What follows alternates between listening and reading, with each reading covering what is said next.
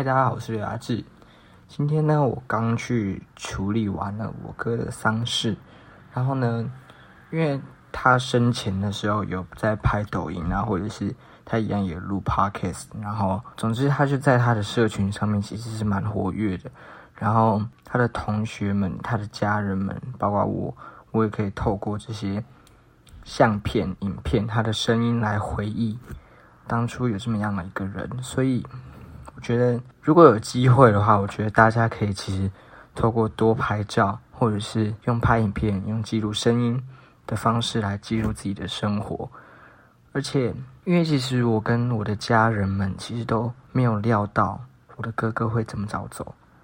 所以死亡其实就在我们身边，我们并没有办法去预测说接下来哪一天我们可能会走。所以我之后可能会考虑来拍一集，就是二零二二年的。遗书之类的，我不知道，我不知道实际可能会是怎么样。就是我觉得趁现在还有这个机会可以讲话，我觉得就可以多留下一点自己内心想讲的，或者是你想要讲的那些真心话。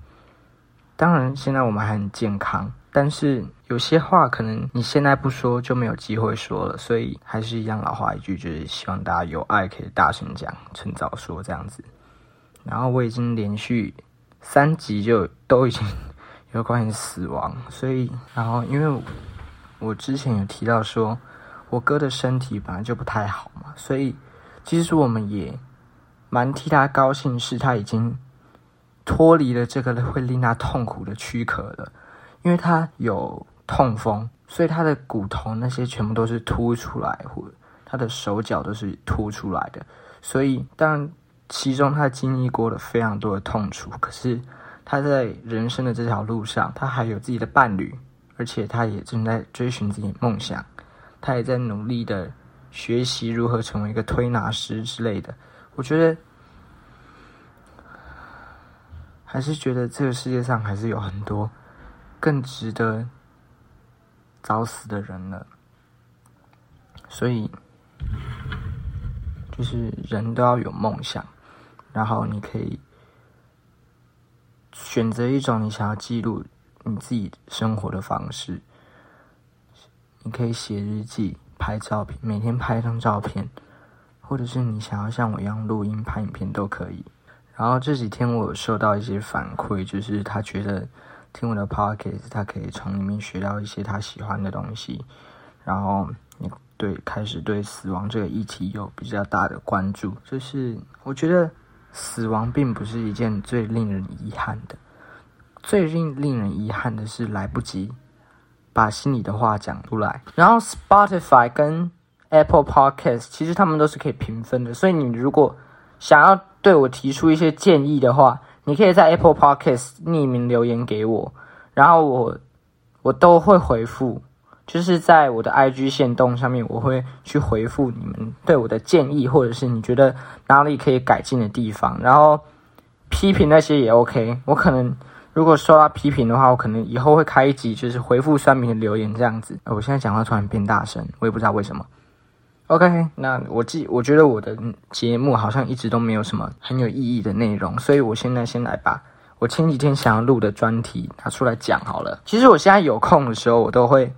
就是稍微想一下我的 podcast 可以录什么，因为其实我现在有点打算要做有点类似这样每天一根，因为剪音档的时间不会花我太久，所以我可能就可以做到每日一根。因为会听的人还是会听，不会听的人我发再多也没有用，所以我觉得录给你们还有未来的自己听。好，今天呢，我想要来跟大家聊几个。令人火大的小事，就是生活中一定会有一些小事情会让你感到极度的烦躁啊，然后生气这样子的。那今天呢，我先来讲的就是手机篇。手机篇就是因为手机现在是每个人都会用到的日常生活用品。那你在使用它的时候，你当然会一定会遇到不愉快的时候嘛。所以，好，第一个我直接来讲。第一个就是无线充电没对准，有线充电没插到。就是我现在讲无线充电好了，无线充电我最近我过年的时候买了一台，买买了一个新的无线充电板，然后就是睡觉前我就会把手机丢上去这样子。但是我买的那个有一个缺点，就是你放上去你一定要对得准，它才会充到电。因为我的充电器快充是放在书桌这边的，然后我睡睡觉的时候手机就丢上去，就是打造一种有点类似仪式感，但其实也是蛮方便的一个东西啦，这样子。然后，而且它没有办法，你一放上去，它就会马上有开始感应，开始充电。所以你放上去的时候，你必须要稍微看一下它到底有没有充到电。然后第二个就是有线充电没插到，因为有时候我们在睡眼惺忪的时候，就是你可能非常急着要上床去睡觉，然后你就把手机这样乱插，就早上起床的时候发现剩二十帕，你真的会很很生气。然后我现在，因为我现在都是用无线充电嘛，然后无线充电我。我建议大家，就是你们如果没有要去充其他的装置，比如说你只是要拿来充手机，你没有要拿来充蓝牙耳机的话，我建议你们买那种直立式的，就是它是站着让你充电的。那你如果手机有支援 MagSafe 的话，我建议你可以买 MagSafe，我觉得那个很酷很好用。但是我现在是没有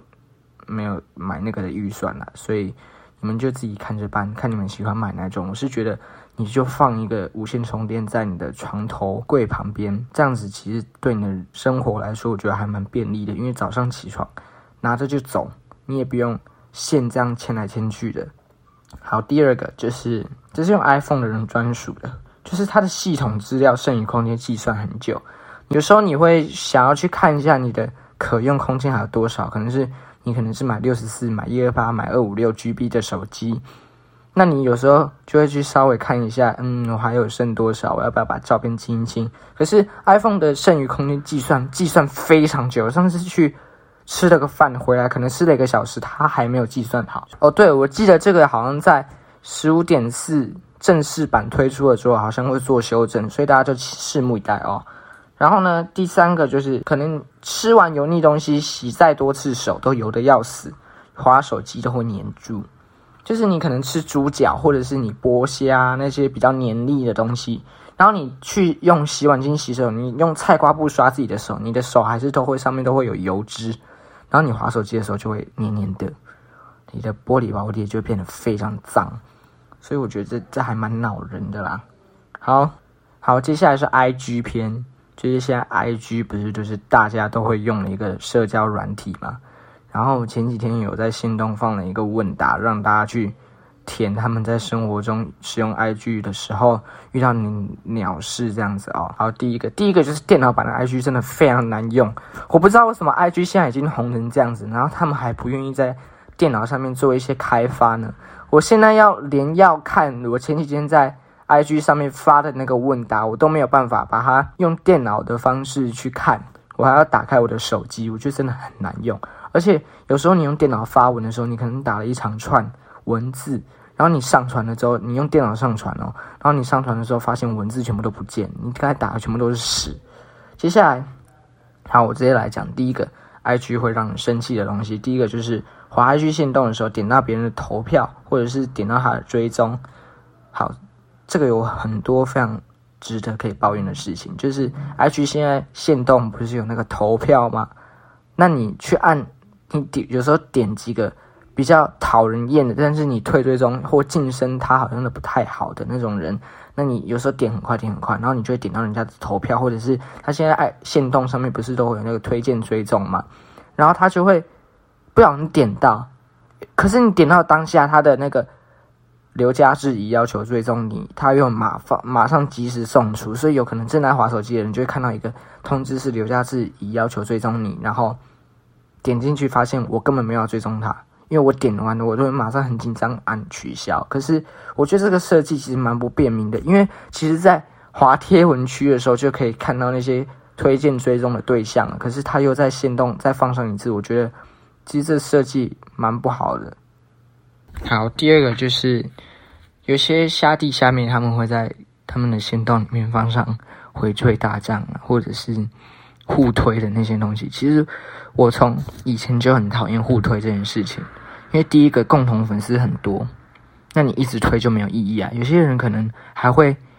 每天都会帮同重复一个人推，一直互推，一直推推，一直推推推，然后就会发现他粉丝还是很少，我就不懂为什么要一直互推呢？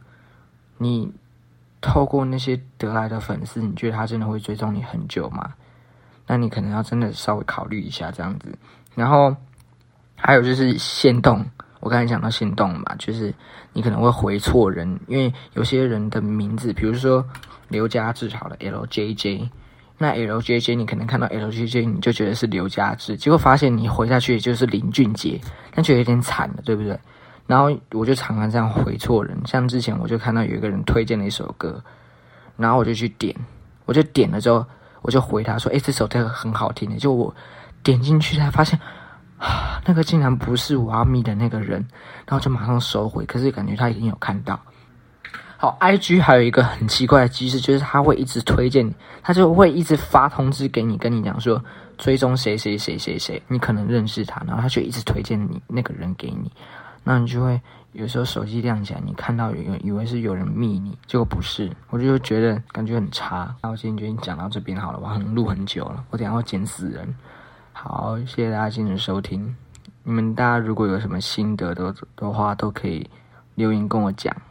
然后你可以取一个好笑的昵称给我，哦，好，谢谢大家今天收听，我们下次再见，拜拜。